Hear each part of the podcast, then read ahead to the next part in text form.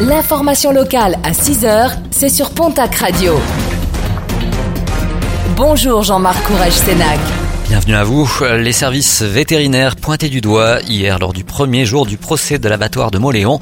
Deux ans et demi après la diffusion de la vidéo choc de l'association L214, le procès de l'abattoir s'est ouvert à Pau et doit se conclure aujourd'hui. Les auditions de l'ex-directeur des employés se sont poursuivies hier.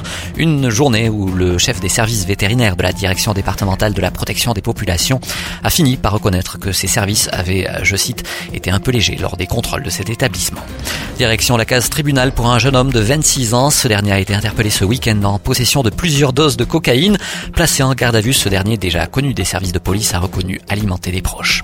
Autre interpellation, toujours ce week-end et toujours à Tarbes, celle d'un jeune homme de 20 ans lors d'une rixe survenue place Marcadieu.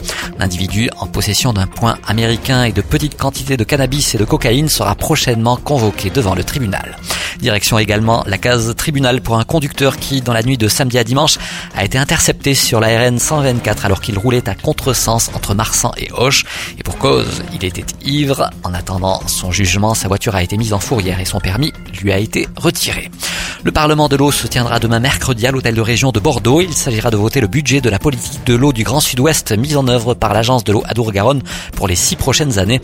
En discussion, 1,6 milliard d'euros d'aide pour l'eau, un bassin de près de 8 millions d'habitants et 3 millions de touristes, ainsi qu'un volume annuel global de 90 milliards de mètres cubes.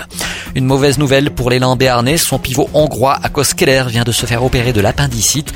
Le joueur devrait être absent des parquets 4 semaines.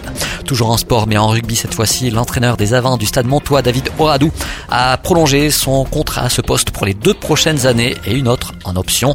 L'entraîneur des arrières devrait être connu dans les prochaines semaines. Et puis toujours en rugby, l'Union Bordeaux-Bègles en recherche d'un nouveau demi de mêlée pour la saison prochaine et le club girondin aurait jeté son dévolu sur le capitaine du Biarritz Olympique, Maxime Lucu, une information révélée par nos confrères du journal Sud-Ouest.